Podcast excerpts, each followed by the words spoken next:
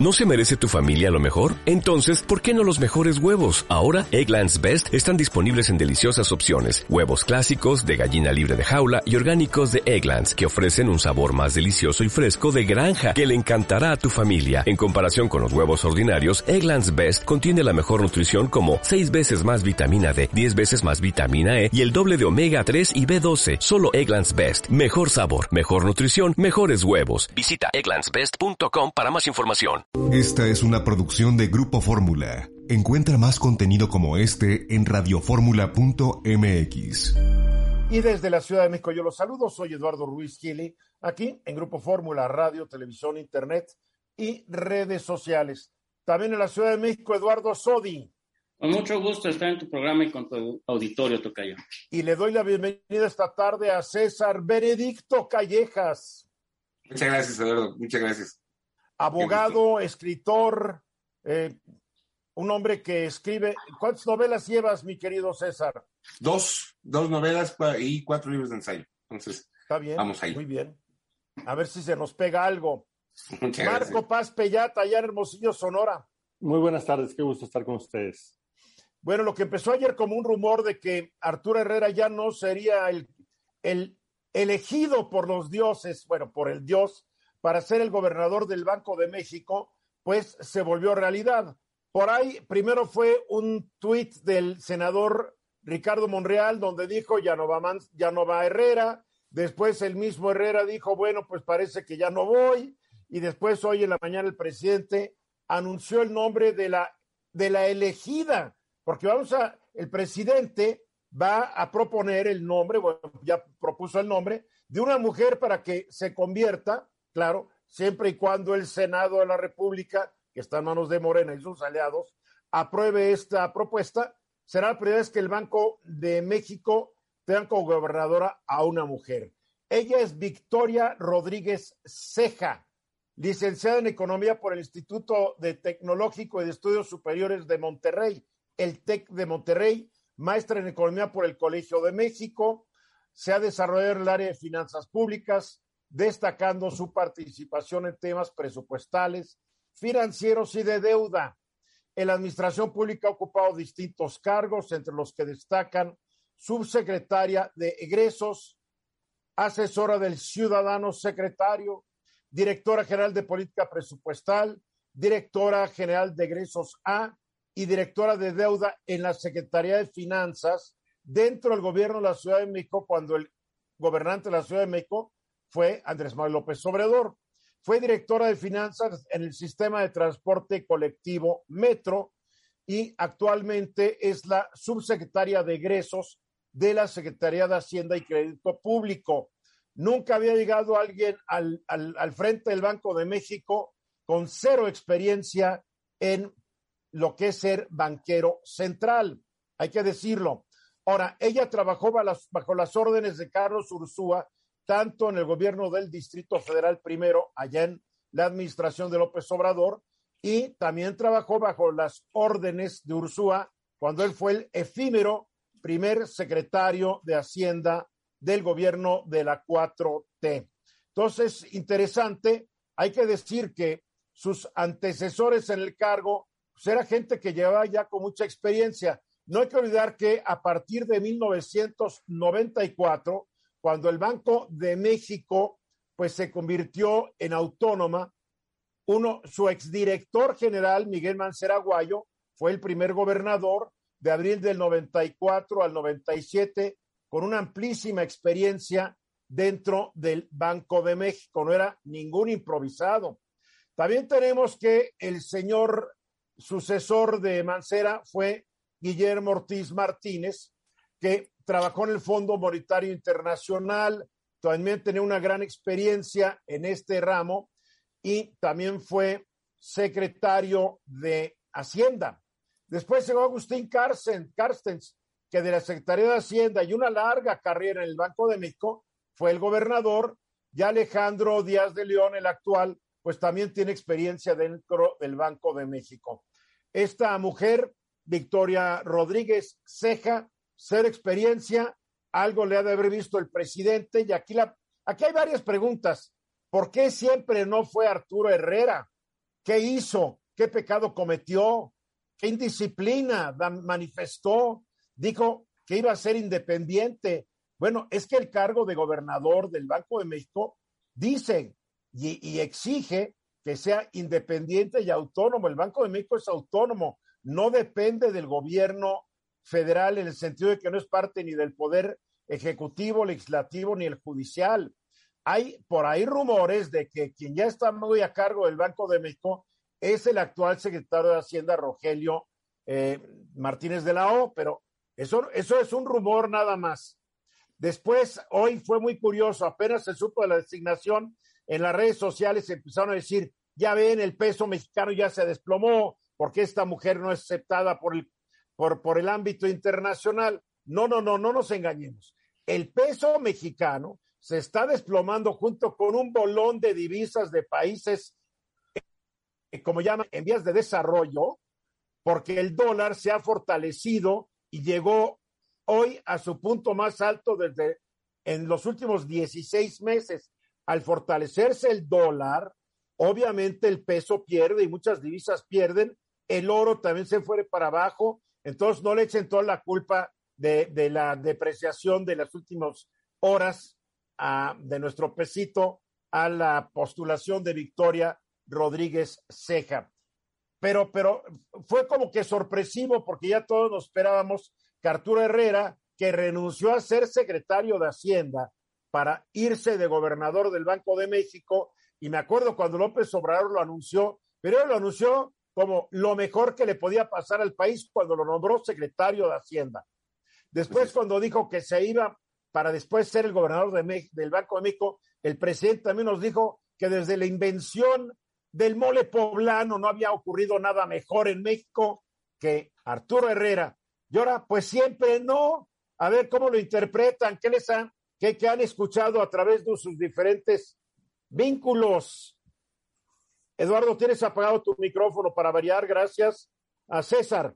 No, me fui, de, me fui, me congelé, me salí del internet. A ver qué comentarios tienen. Mira, yo, eh, yo empecé con una, algo que, me, que, lo primero que pensé en cuanto escuché la noticia fue eh, en Cuba, cuando al Che Guevara lo hicieron eh, gobernador del Banco Central de, de, Cuba, puso un letrero que decía, aquí se puede, se puede meter la pata, pero no se puede meter la mano.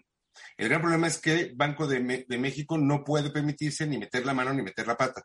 Es decir, es, es una pieza clave y creo que el elemento de eh, la experiencia monetaria es importante, es un requisito que puede jugar una discusión eh, eh, al momento de, que el Senado ratifique y, y, eso puede significar algún, algún, alguna traba para, el, para esto que evidentemente... ¿Tú realmente crees que el Senado va a hacer algo, César? Después no, pero podría ser, podría después ser del papelito que jugó el Senado para el nombramiento de la nueva ministra de la Suprema Corte de Justicia, donde los tuvieron una hora a cada candidato, bla, bla, bla, fue como que vamos a tomar el té y ningún cuestionamiento fuerte, nada de nada, porque ya estaba predestinada que iba a ser Verónica Ortiz la nueva ministra.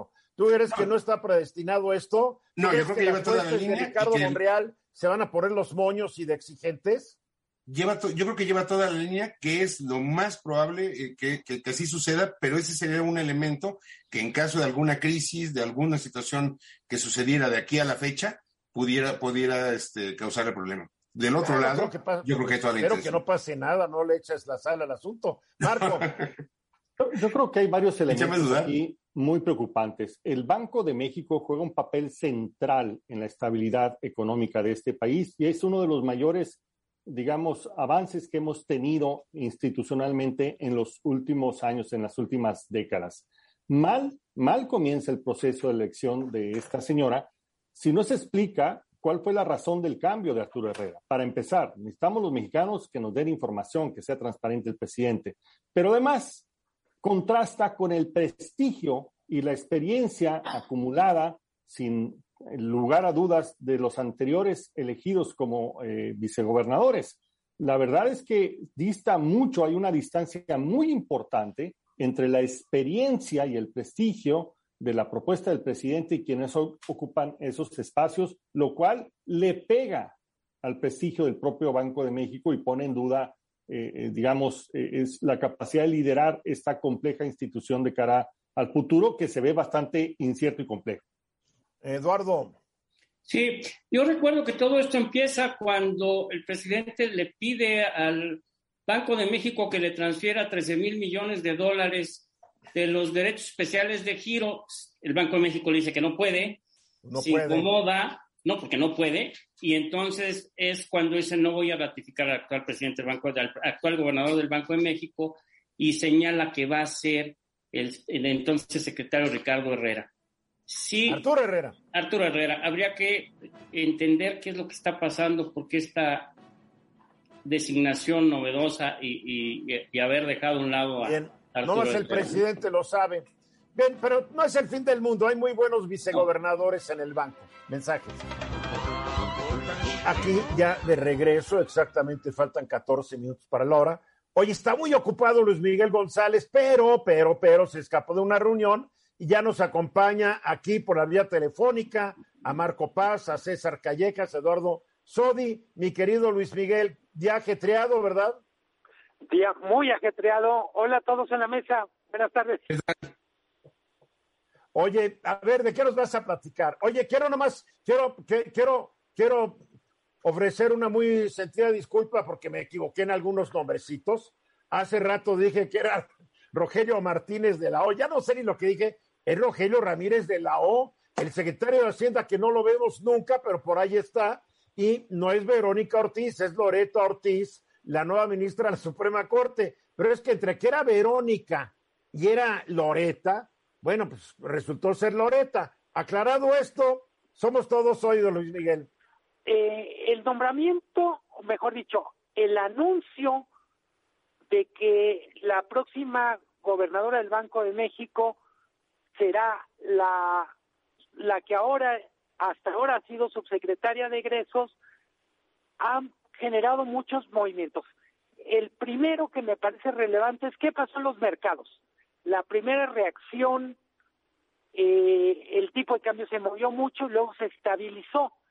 Me parece que es sintomático de algo que está pasando, de algo que está en el aire. Hay mucho desconocimiento de quién es ella, hay mucha desconfianza en el ambiente, la pregunta en el aire es, bueno, ¿qué es lo que el presidente va a hacer con el Banco de México?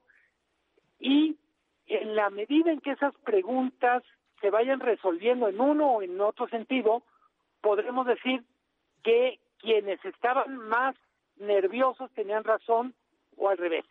¿Qué es lo que sigue en los próximos días? Eh, la subsecretaria va a comparecer ya como candidata a la Junta de Gobierno en el Senado. Eh, me parece que es lo más parecido a una presentación en sociedad que tendremos de ella.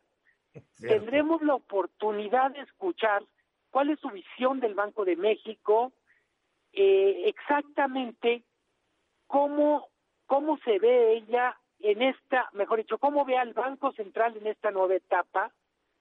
Eh, y me parece que es relevante en ese contexto no perder de vista el presidente López Obrador es es alguien no de cargos sino de encargos eh, se dice mucho más allá del nombramiento formal aguas porque siempre hay que entender qué papel va a jugar la persona que, que recibe eh, la encomienda entonces creo que va a ser muy relevante escucharla para entender a través de sus palabras cuál es el encargo que lleva el presidente. Los retos para el Banco Central aquí ahora son enormes. El primero, no necesito contarles a las amas de casa que nos están escuchando, primero es la inflación. Eh, es la inflación más alta en 20 años. Eh, es una inflación que pega mucho más fuerte en la canasta básica, lo que significa pega más a las personas de bajos ingresos. Entonces, incluso por el bien del proyecto de López Obrador, el primer resultado que va a tener que dar la gobernadora es confianza en que el combate a la inflación va en serio. Me parece que no hay, literalmente no hay tarea más importante para el Banco Central que controlar la inflación. Ahora, está difícil combatir la inflación en, eh, estando estas importada en, en gran medida, ¿no? Absolutamente. ¿Qué es lo que, como yo lo veo, Eduardo, amigos de la mesa, es hay una parte de la inflación que sí o sí nos va a llegar de afuera. Lo que tenemos que cuidar es que lo que podemos y debemos hacer en casa lo hagamos bien, no meter la pata, en pocas palabras. Tiene que ver con eh, Estaba yo viendo, eh, ya sabes que muchas, en muchas de las redes lo comentábamos hace rato, eh, todo el mundo criticando esta, este anuncio de, de Victoria Rodríguez Ceja como próxima gobernadora, primera mujer al frente del Banco de México, y diciendo que eso había contribuido mucho a que el peso que amaneció hoy en 21 eh, 42 se fuera a 21 45 20. Ahorita ya está en 21 43 21 42 8. Pero también hay que reconocer que el anuncio de Joe Biden ayer de que va a ratificar a Jerome Powell al frente de la Reserva Federal también ha generado una expectativa de un aumento en tasas de interés en Estados Unidos. El dólar se fortaleció, el oro se cayó y las monedas de los países como México en vías de desarrollo, casi todas también se desplomaron durante el día de hoy desde ayer. Totalmente. Creo que en estos momentos, en muchos temas hay que tener cuidado con relaciones de causa-efecto muy simples. Eh, el movimiento del tipo de cambio refleja este fortalecimiento del dólar. También es cierto, Eduardo, que el peso se movió más que otras monedas emergentes. Si pudiéramos, si pudiéramos decir eh, qué parte corresponde a cada quien, pues seríamos como alquimistas. Pero lo, lo que sí está claro es que es una mezcla de cosas. Lo mismo que nos está pasando con la inflación. Una parte de la inflación es importada, pero otra parte de la inflación que estamos viviendo eh, es generada en casa. Eh, mucho de lo que de lo que yo espero del, del Banco Central es que genere certidumbre, que genere este mensaje de aquí hay una institución capaz de maniobrar en un, vamos a decir, una especie de mar eh, salpicado o mar, mar, mar que está bronco. ¿Qué es lo que, qué es lo que creo que es relevante en los próximos días?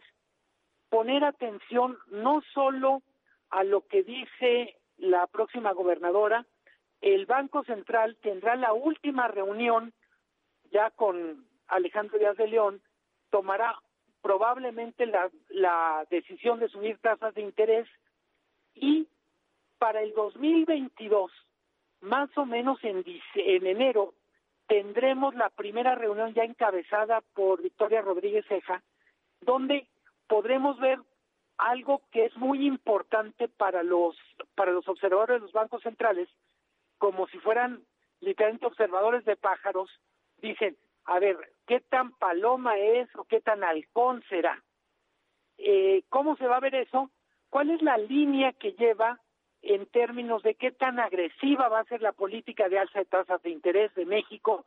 Yo creo que no hay ninguna duda, vienen más alzas de tasas de interés, pero la pregunta es qué tan rápido, qué tan profundo quiere llevar estas tasas de interés eh, Victoria Rodríguez Ceja ya como gobernadora del Banco Central.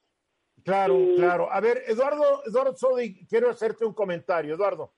Pues Miguel, este, una pregunta. Mira, acabas de decir que el Banco de México pues puede seguir aumentando tasas de interés para, la, para controlar la inflación. En el caso de las divisas, ¿estamos en una posibilidad de que el Banco de México pueda salir a vender eh, divisas para bajar el precio, para controlarlo, o no estamos en esa situación? Eh, sí, normalmente eh, las intervenciones del Banco de México están reglamentadas, eh, se definen en un comité que es específico para, para todos los temas Nos quedan 15 segunditos, Luis Miguel. Eh, no, no trabaja el Banco de, México solo, aparece también Secretaría de Hacienda. Luis Miguel, tenemos que cortar. Estás escuchando Eduardo Ruiz Gil. Me acompaña esta tarde y me da mucho gusto saludarlo, como siempre me da gusto saludarlo, el presidente del Tribunal de Justicia del Estado de México, Ricardo Sodi Cuellar. Sí, si es primo de Eduardo Sodi. Ahorita ya se saludaron por medio del Zoom. ¿Cómo estás, Ricardo? Hola, Eduardo, ¿cómo estás? ¿Cómo te va? Me da mucho gusto saludarte. Pues mira, yo la verdad es que te busqué y gracias por aceptar la invitación a que nos hables sobre este primer juzgado especializado en violencia familiar del país. Creo que esto es bien importante porque estamos viendo que antes de la pandemia y ahora durante y ahora después de la pandemia, los casos de violencia familiar se han ido para arriba y que, y que en el Estado de México se dedique ya un tribunal específicamente para estos delitos, creo que es bien importante. ¿Por qué no nos explicas cómo surge, cómo va a trabajar y a quiénes va a atender? A ver, efectivamente la violencia intrafamiliar se ha incrementado a partir de la pandemia. En el Estado de México se ha incrementado un 38%. Wow. Casos de violencia, un 38% es muchísimo. Eh, y por lo mismo estábamos buscando, buscamos mecanismos para facilitarle a las personas eh, el acceso a los tribunales y a las medidas de protección. facilitarles la vida a la hora de presentar las demandas, solicitar medidas de protección, quitar formalismos, hacerlo sencillo, inclusive con este nuevo esquema de un juzgado especializado eh, de violencia familiar en línea, que trabaja 24 horas al día, los 365 días del año. Y puede una persona acceder a través de la página de internet del tribunal, es www.pjedomex.gov.mx y se da clic ahí a juzgados en línea. Además está en un recuadro naranja para facilitar su ubicación y las personas pueden entrar directamente, hablan con el juez, eh, hay formularios que les facilitan para llenar su, su denuncia, se les orienta en ese mismo momento y lo más importante, se les genera su firma electrónica de inmediato, pero lo más importante es que se dictan medidas de, de, prevención para la materia familiar, para dejar las cosas en el estado que están, que no prospere, que no prosiga la violencia, y ya después entramos a las formalidades propias, ¿no? Se revisan en seis días las medidas, se mandan peritos, se hacen visitas domiciliarias, pero por lo pronto lo importante es parar la violencia para evitar que escale. La, violencia, primera pregunta, ¿qué delitos, ¿qué delitos que va incrementándose, se incrementa? ¿Cuáles son los delitos que se incluyen en el rubro de violencia familiar? Bueno, no son propiamente delitos, pero puede llegar a, cometerse homicidios, lesiones y feminicidio, que son hechos muy delicados. Cuando la violencia va incrementándose, puede llegar incluso a ser violencia feminicida, donde se priva de la vida o se lesiona a mujeres por el hecho de someterlas, por el hecho de ser mujeres. Y de esa forma la violencia va incrementándose. Cuando se le pone un freno, se acota, se evita que esa violencia escale y es el propósito de estos tribunales. A ver. Porque, inclusive las medidas que se dictan, hay unas muy interesantes. Eh, eh, eh, por ejemplo, sacar al agresor del núcleo familiar. El núcleo familiar está para proteger donde te sientes tranquilo, seguro, pero cuando el agresor es parte de ese núcleo familiar, hay que sacarlo a él. Pues si sacas a la víctima, la, vuelves a victimizar, pero se le dan opciones. La intención es sacar al agresor. Aunque sea el dueño de la casa, no importa, aunque sea el arrendador, no importa. Él se sale con el apoyo obviamente de una orden judicial y de la policía, y la, y la víctima con sus hijos se queda en casa.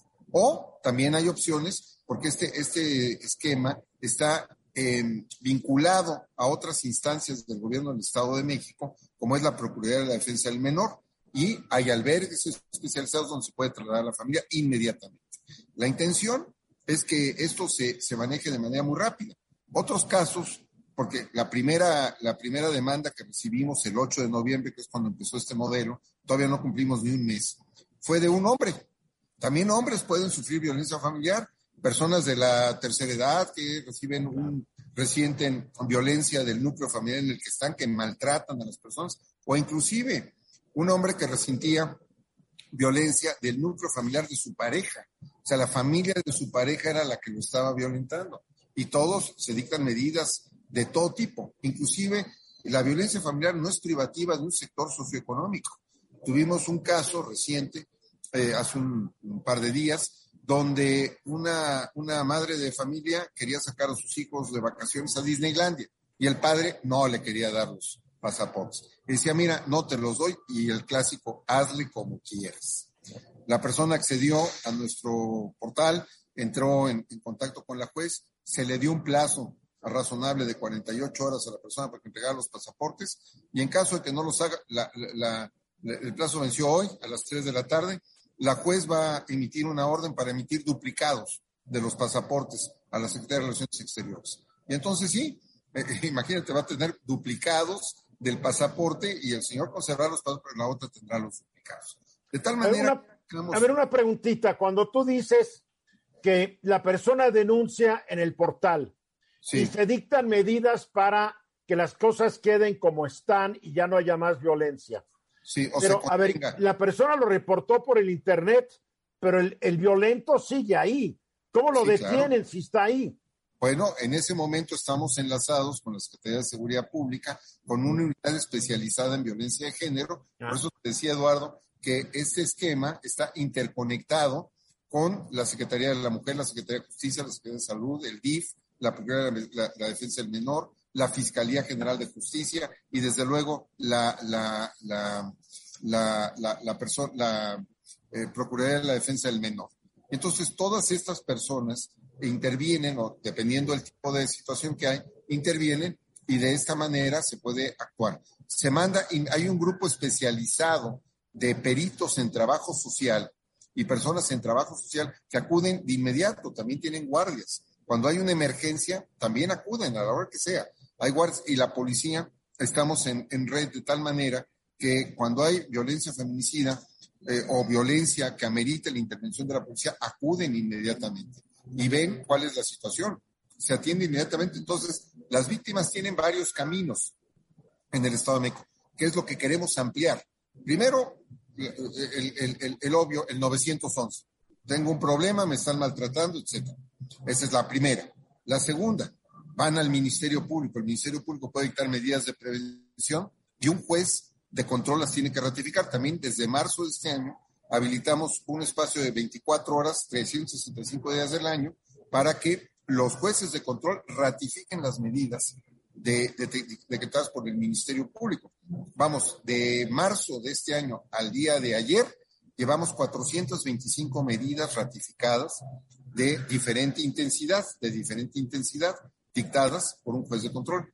Porque ahora también los procesos, órdenes de cateo y órdenes de aprehensión se tramitan todas en línea. Mira. Y 24 horas al día. Ahora, esto obviamente defiende a todas las víctimas, probables víctimas en todos los municipios del Estado de México, no importa qué tan lejos o no, estén de la capital o de, la, o de los municipios conurbados.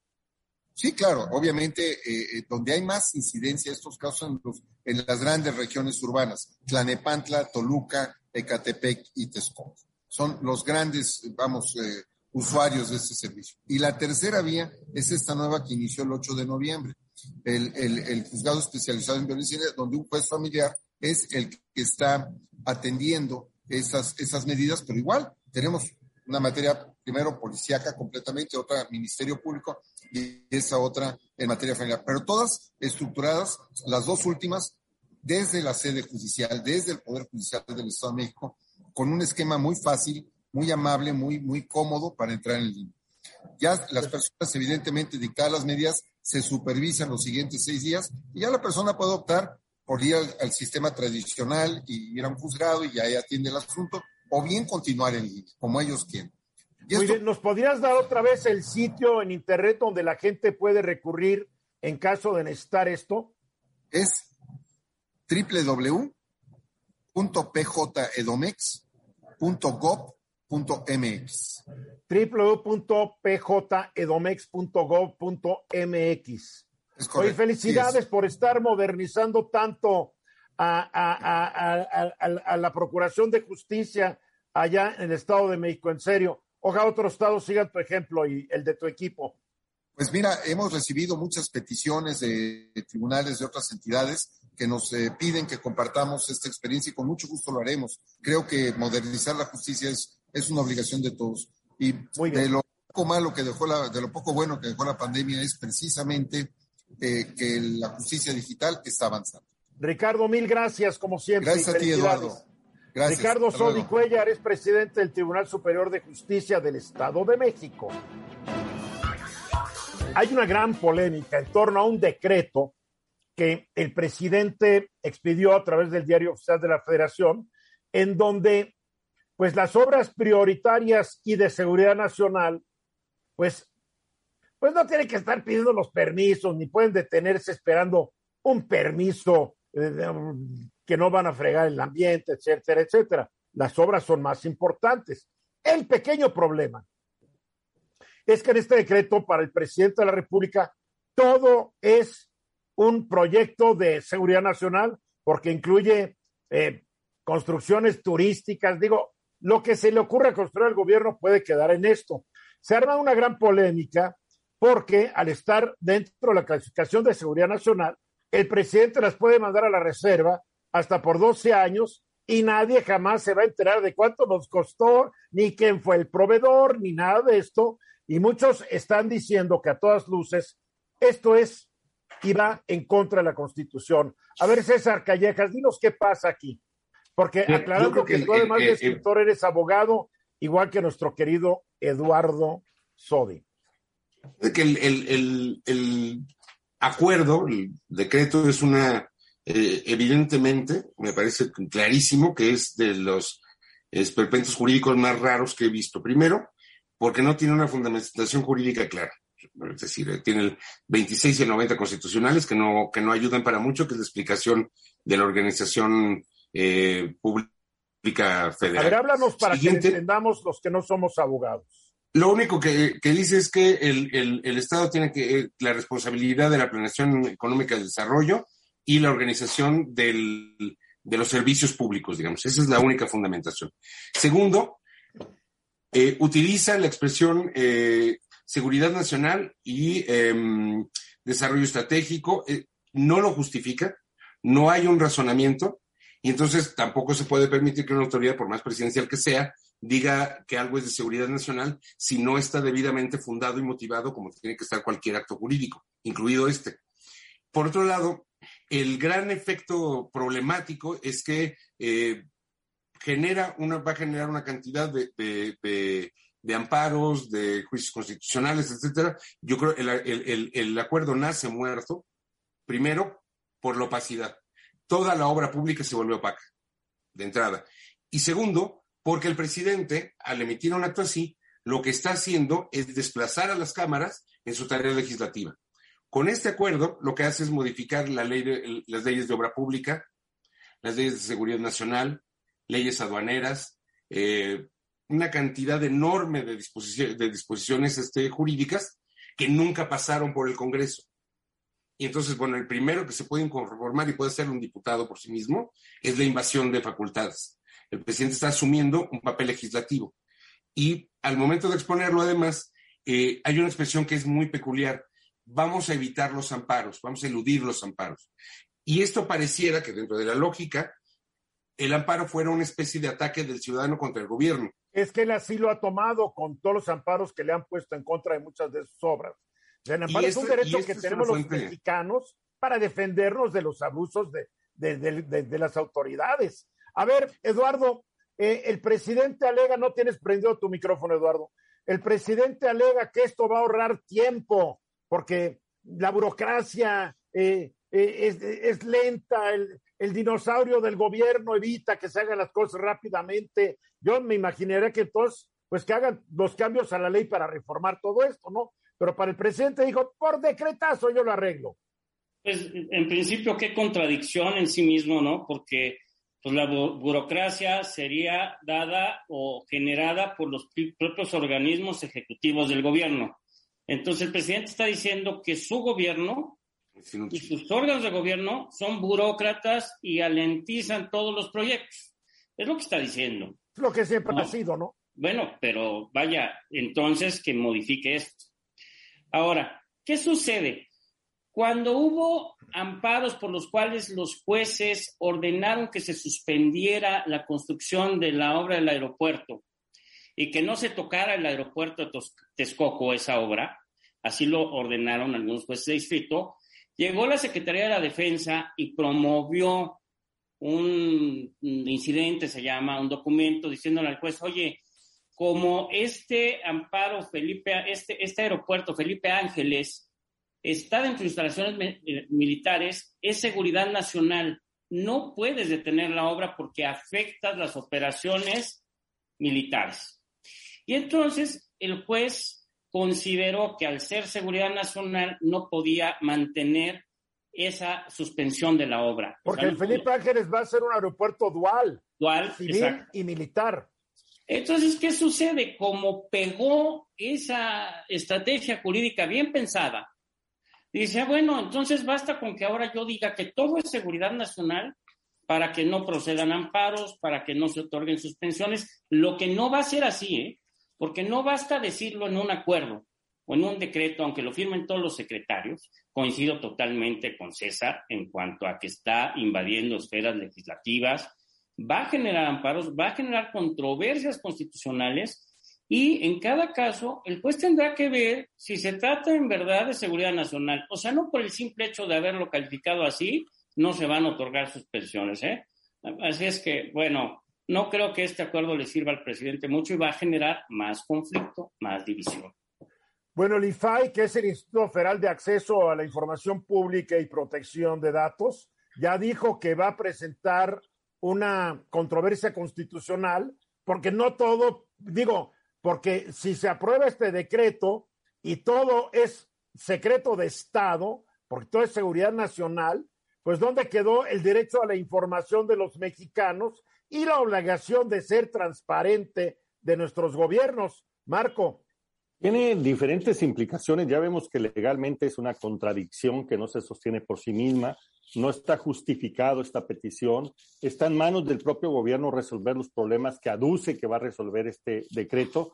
Eh, eh, promueve la opacidad en, en, proyectos que son estratégicos en algunos casos y que además implican una cantidad importante de recursos. Y lo que más grave, tal vez, de todo esto es que tal vez se están tratando de poner el guarache antes de espinarse, ¿no? Ante la incapacidad que han tenido para llevar estas obras, están buscando a quién echarle la culpa. Y la verdad es que todo han tenido en sus manos. Ellos manejan el gobierno. Ellos tienen la obligación de ser más eficientes y lograr el desarrollo que requiere el país. La verdad es que hemos visto una gran ineptitud en la Dirección de Asuntos Jurídicos de la Presidencia.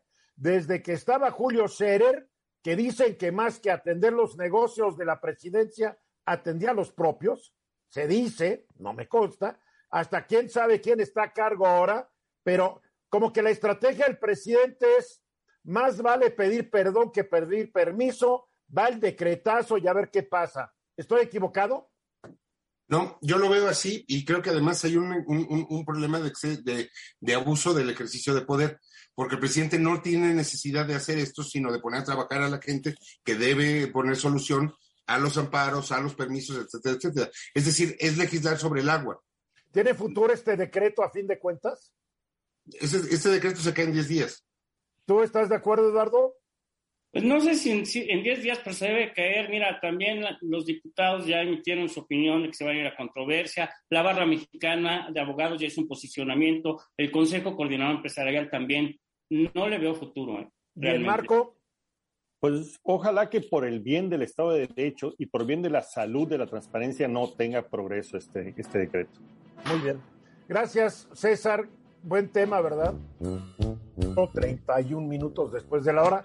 Eh, en Huizquilucan, Estado de México, los días 26 y 27 de noviembre, se aplicará la primera dosis para adolescentes de 15, 16 y 17 años, la primera dosis de la vacuna de COVID. ¿Se acuerdan cómo el gobierno federal, a través del fantoche que trabaja de subsecretario, desprestigiadísimo mundialmente, subsecretario de salud, decía que no era necesario vacunar a los menores de 18 años? Bueno, hasta que pudo más la presión pública y la, y la información que venía de fuera de México para demostrar que sí era importante la vacunación, no solamente de los menores de 18 y mayores de 15, menores todavía de edad, que en México siguen el gobierno haciendo que sea muy difícil que niños menores de 15 años puedan recibir la vacuna. A ver, ¿cómo va este asunto, Eduardo? Porque, porque que las demandas de los papás y que los amparos, o sea, todo este asunto legal es muy complicado y a ver si nos puede explicar qué ha pasado. Sí, Tocayo. A ver, muchos papás, como bien dices, en representación de, los, de sus hijos menores, han promovido amparos para que los jueces, y así se ha dado, no en todos los casos, pero en la mayoría de los jueces que han conocido estos amparos, ordenen a las autoridades que apliquen la vacuna a esos menores, sin importar si los menores tienen algún problema de salud específico, simplemente porque tienen derecho, es un derecho universal a la salud y al cuidado de su vida, a la protección de su vida constitucionalmente. Pero dentro de estos jueces, una juez de Naucalpan, eh, la juez séptimo distrito en Naucalpan, eh, otorgó, la, la, juez Claudia Gómez Galindo, otorgó este derecho al menor, pero además lo hizo en términos generales. Dijo, a ver, no nada más el menor que viene a través de su papá a pedirme que se vacune, eh, va a ser beneficiado de mi instrucción. Deben de ser todos los menores de 12 a 17 años. Pero esta orden de, la juez no fue para efecto de vacúnalos. Además, con, el, eh, con la, esta Pfizer, que es la que COFEPRIS ha determinado que puede ser aplicada a menores de edad. Sino que la juez ordenó que se revisara y se modificara la política nacional de vacunación para integrar a los menores. Es una juez federal, ¿verdad? Así es, es una juez federal, juez séptimo distrito en Naucalpan. Contra esta instrucción, pues obviamente no se le hizo caso. La juez volvió a ordenar, dio un plazo y volvió a ordenar que se iniciara esta modificación a la política nacional de vacunación. Tampoco se le hizo caso. O sea, doble desacato por parte del gobierno federal. Así es, y además la juez no solo dictó esta medida provisionalmente, sino que ya la ordenó en forma definitiva. Contra esta orden que dio la juez en forma definitiva, o sea, después de analizar ya el expediente y constancias, esa orden provisional la convirtió en definitiva. Eh, pues bueno, las autoridades, el secretario de salud, el subsecretario, este sale en las mañaneras y que está al no, Ni los nombres, es un innombrable. El doctor Muerte, el doctor Muerte. Exactamente, promovieron un recurso, o sea, impugnaron esta decisión de la juez. Bien. Quiero, quiero decir que ante la falta de atención a la orden de la juez, ya se había informado a la Fiscalía General de la República para que iniciara una investigación por el probable delito de sacato a esta orden judicial. Y me imagino que la Fiscalía no levantó un dedo. Como, bueno, hay varios, hay varios varios amparos de varios eh, temas en este mismo sentido, en donde no se han movido estas violaciones a las órdenes de los jueces. Entonces, ¿para qué sirve una fiscalía si no, si no investiga un delito grave, que es un desacato a un juez federal? Es un desacato a una orden este, trascendental en juicio de amparo, ¿no? Y hoy eh, se informó que ya un tribunal colegiado lo tenía que hacer porque es el trámite legal, admitió este recurso. Pero caray, ¿Cómo es la actitud del gobierno ante esta necesidad de que se vacunen a los menores? Y están tratando de poner incluso las trabas legales necesarias para no cumplir con esta situación de un derecho natural a la salud.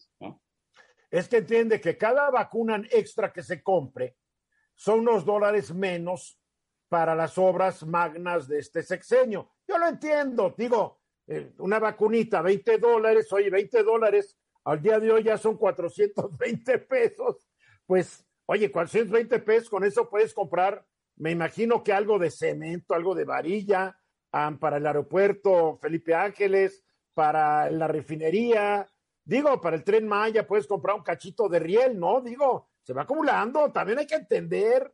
A ver, ¿cómo la ves, César? Mira, yo creo que aquí hay un, problema de fondo bien grave. Primero, no es este válido un gobierno que se defiende de sus ciudadanos para no cumplir un servicio. Pero es y válido, eso además. pero es válido, a fin de cuentas. A fin de cuentas, lo que está pasando también es que se está cargando muchos Pero está en su derecho el gobierno a defenderse y de presentar los recursos. Yo creo que sí y no. Es decir, ¿en qué sentido no? En el sentido de que hay una obligación por tratados internacionales en eh, los tratados de protección a la infancia, etcétera, donde se están cargando la salud de los menores, poniéndolos en un riesgo innecesario cuando deberían ser prioridad del Estado. Es un derecho humano el de la salud. Esa responsabilidad que está, que está señalando Eduardo va mucho más allá del entorno internacional. Están jugando con el límite de un, de, un crimen de lesa humanidad, de un crimen Pero es que lo que, a ver, lo que alega el gobierno es que no es necesario aplicar estas vacunas a menores de 15 años. Es lo que alega el gobierno. Y muchos países en el mundo no los están aplicando a menores de 15 años. También hay que decirlo. Pero aquí hay un orden, pues. Es la posición científica de este par de charlatanes que están a cargo de la Secretaría de Salud. Pero sea lo que sea, ellos son la autoridad que dice no la necesitan. Entonces están en su derecho de poder ampararse y tal. Digo, yo lo trato de ver muy fríamente. Tú lo estás viendo de que no es moral o que... No, no, no. No, más allá de eso, se están metiendo con derechos internacionales de, los menores previa instancia de un juez. No, de que es inmoral o no es inmoral, es sí, es otro rollo y o sea, que se agarren de las greñas como puedan. Pero el punto es que están jugando con el límite de lo que se puede convertir en un crimen, en un crimen de lesa humanidad. Sí, pero siempre cuando hay una fiscalía que persiga el delito, ahorita vemos que ah, la fiscalía ya quedó de palero el señor Banero, en quien tantos teníamos eh, confianza puesta de que iba a actuar con autonomía y con vigor y con rigor, pero ni rigor, ni vigor, ni autonomía es lo que ha demostrado. Marco Paz.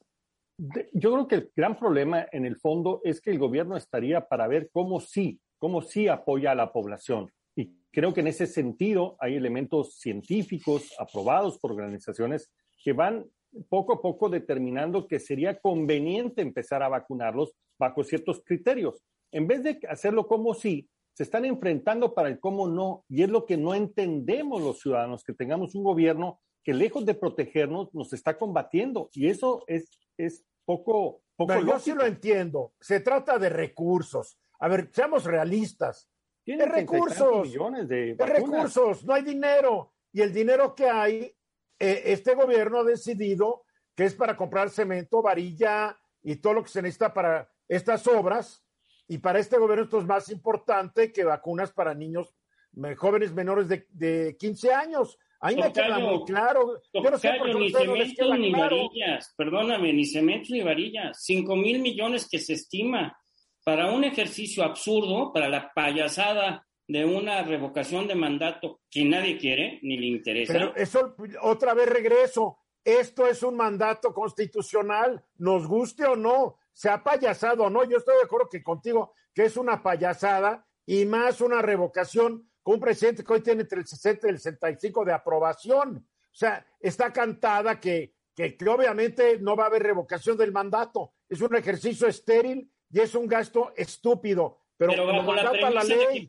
arriba de todo, Eduardo, está la Constitución. O sea, lo está impulsando el propio presidente. Entonces, y lo sabemos, ¿no? pues, lo, siento, pero lo aprobó el Congreso, es un mandato constitucional.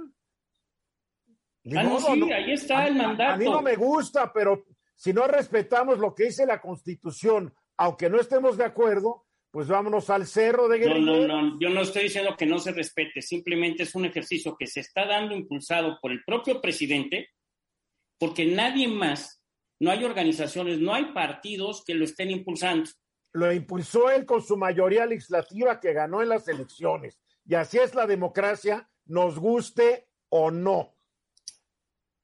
Nos guste o no, él ganó y ganó con una mayoría, su mayoría lo aprobó. Y otra cosa, fue una promesa, fue una, fue una promesa de campaña y la ha cumplido. Aquí nadie se puede llamar sorprendido. No, pero estamos hablando de quién lo está impulsando para que se haga el gasto. Si no se pero obviamente le está impulsando él porque fue promesa de él. ¿Cuál es la sorpresa? Si no se firman las dos, si no se juntan los dos millones de firmas, no se hará el ejercicio. Y un millón setecientos mil, no exagero. Un millón setecientos mil pesos. Y quien lo setecientos mil firmas. Y quien lo está impulsando la recolección de firmas es, que se tiene que ir. Morena. Pues está bien, ya, ya, Aquí todos escandalizan de lo que es obvio y patente. Estoy hablando de 5 mil Para concluir, ¿en qué va a acabar lo de la vacuna de los menores de 15 años? vacunas. Pues tenemos que esperar también a una resolución definitiva en este respecto del colegiado que admitió el recurso y que tendrá que resolver si es eh, legal la orden de la juez de haber dado esta instrucción. Diez segundos. ¿En cuánto tiempo podemos esperar una resolución del colegiado? Dos meses, tres. En ese tiempo se enferma muchos niños. Mensaje, regresamos. Bienvenida Alejandra Ruiz Sánchez al programa. ¿Cómo estás? Muy bien, buenas tardes a todos. Muy bien, gracias. Buenas tardes. Muy bien. A ver, Marco, eh, comentaba que quise comentar desde que me interrumpiera hace rato nuestra productora Francisca Rapi, de que hay datos que muestran que la pandemia hizo que en algunos países bajaran, bajaran el número de suicidios y en otros países hizo que subiera. Entonces, como que nadie entiende bien qué es lo que pasó. Y, y, y hay quienes dicen que tanta tecnología puede estar contribuyendo a que la gente, pues, decida acabar con su vida, pero también la tecnología puede ayudar a que la gente no termine con su vida. A ver, explícanos esto.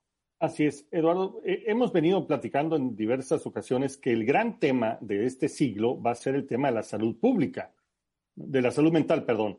Eh, hemos mejorado, pues, en términos de mortalidad, hemos mejorado en términos de atención de muchas de las enfermedades, lo cual hace que la esperanza de vida se incremente. Pero a la par vivimos una vida mucho más compleja, más difícil, de muchas presiones y tensiones, como es el caso de la tecnología y la sobreinformación y toda la polarización y el odio que trae consigo. Esto está provocando que, entre otras cosas, se incrementen los suicidios en algunas regiones. A esto se le suma el tema de la pandemia, que te aísla, ¿no? que te mete prácticamente como único mecanismo de comunicación la propia tecnología y eso tiene impactos también en lo humano. En el caso de, de, México, en el 2020 llegamos a la cifra histórica de casi 8 mil personas que se quitaron la vida. Esto significa en términos de incidencia por cada 100 mil habitantes, pasamos del 2020 de 6.2 a duplicar la misma incidencia que teníamos en el 2000 o en el 1990, el doble, el doble, lo cual habla de un tema gravísimo. Pero si le damos la justa dimensión, la Organización Mundial de la Salud dice que un suicidio afecta emocionalmente por lo menos a seis personas directamente del entorno de la persona que se suicida. Así que es un tema muy grave en el que poco podemos hacer desde las capacidades institucionales de salud, tanto pública como privada. No estamos, no estamos todavía preparados para enfrentar estos graves temas. No estamos preparados en nuestras casas, en las escuelas, en los centros de trabajo, no estamos preparados en la agenda pública. Por eso, una alternativa va a ser el uso de la tecnología. Y afortunadamente aquí se están desarrollando en diferentes partes del mundo algunas plataformas que a través del uso de algoritmos que identifican conductas proclives a la depresión, al suicidio, a través de revisar textos, fotos, videos, pueden alertar a gente que está preparada para entrar en ayuda de esta gente que puede caer en esa tentación, en ese en ese problema pues, de, depresión que lo puede llevar hasta el propio suicidio. Tenemos una, un, caso eh, de, una, de, una plataforma que se llama Proyecto Stop P, que ha tenido muy buenos resultados y que garantiza casi el 85% de efectividad en sus detecciones. Tenemos otra plataforma china que dice que ellos han llegado al 82% a través de estar revisando y calificando las conductas del 1 al 10. Cuando pasa del número 6, automáticamente se lo pasa a los especialistas para que reaccionen. Y en Corea del Sur están analizando toda la información de las imágenes de estas videocámaras de vigilancia, también para detectar principalmente los que se suicidan en, puentes, en puentes públicos, ¿no? Y han tenido mucho éxito. Así que es un tema que tenemos que poner en el centro de la agenda y creo que la tecnología nos puede ayudar a resolverlo porque las capacidades institucionales están muy, muy mermadas, al menos en nuestro país. Ahora, afortunadamente en México el suicidio no es un grave problema. La tasa actual de suicidios es de 5.16 por cada 100 mil habitantes. Este número es sumamente bajo si lo comparas con Rusia, que es de 26.5 con Lituania, por ejemplo, que es de 26, pero eh, hay países de América Latina que nos dejan, pero, pero Argentina de 9, Uruguay 16.5, Estados Unidos 13.6, Canadá 10.4. O sea que la tasa de suicidios en México es sumamente baja. No más nos gana Perú con 5.08, a Venezuela con 3.82 y, para de contar. O sea, no es un problema grave el suicidio todavía en México. El problema es que se está duplicando, Eduardo, si lo comparamos con las décadas anteriores, el 2000 y el 1990. entonces es un tema que está creciendo. Ya pasaron 30 años, también danos chance. No es el mismo comportamiento en otros países, pero es un tema que hay que ponerle atención. El suicidio es una antes, de, que, antes de que se ponga grave, ¿no? Exacto. Hay que actuar a tiempo. César, Eduardo, ¿algún comentario al respecto? a ver, Alejandra. Yo, perdón, yo, creo que en México es más bajo el índice porque todavía hay mucha contención de familia. Y eso ayuda mucho a los chavos, a los jóvenes, eh, pueden hablar y los puedes detectar. Y creo que eso sí existe en México, esa contención dentro de las familias. Por eso. Y, y Perú, que es un país muy similar a México en su, en su cultura prehispánica y todo, no igual, pero similar, tiene también una tasa muy baja considerando América Latina. Algún irónico diría que en Venezuela ya para qué suicidarte, si, si ya de por sí te estás muriendo nomás de estar vivo en ese país. Pero en fin, César, ¿querías añadir algo? Sí, yo creo que la, pandemia nos puso en muchísimos eh, dilemas de, salud mental. Digo, por ejemplo, en el Japón los índices de, de, suicidio son terribles y más en mujeres. Aquí en México lo que ha pasado creo es que nos refugiamos, además de la familia, en muchas actitudes.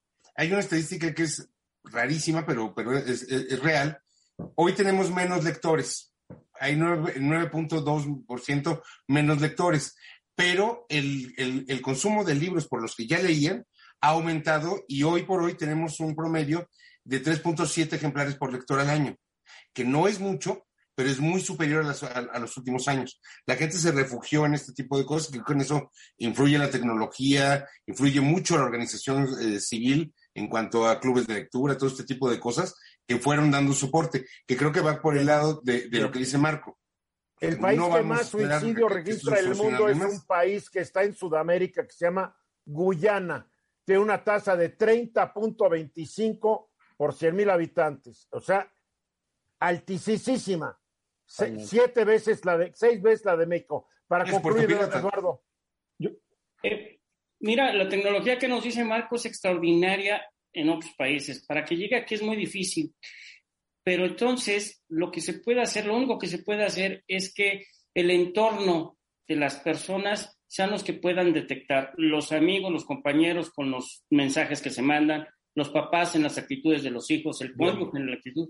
Es lo que se puede hacer en lo que tenemos esta, esta tecnología para tratar de evitar estos actos. Bueno, hablando de tecnología, tú nos quieres presentar mm. rápidamente una tecnología que se puede, puede aplicar muy bien a la educación, Alejandra.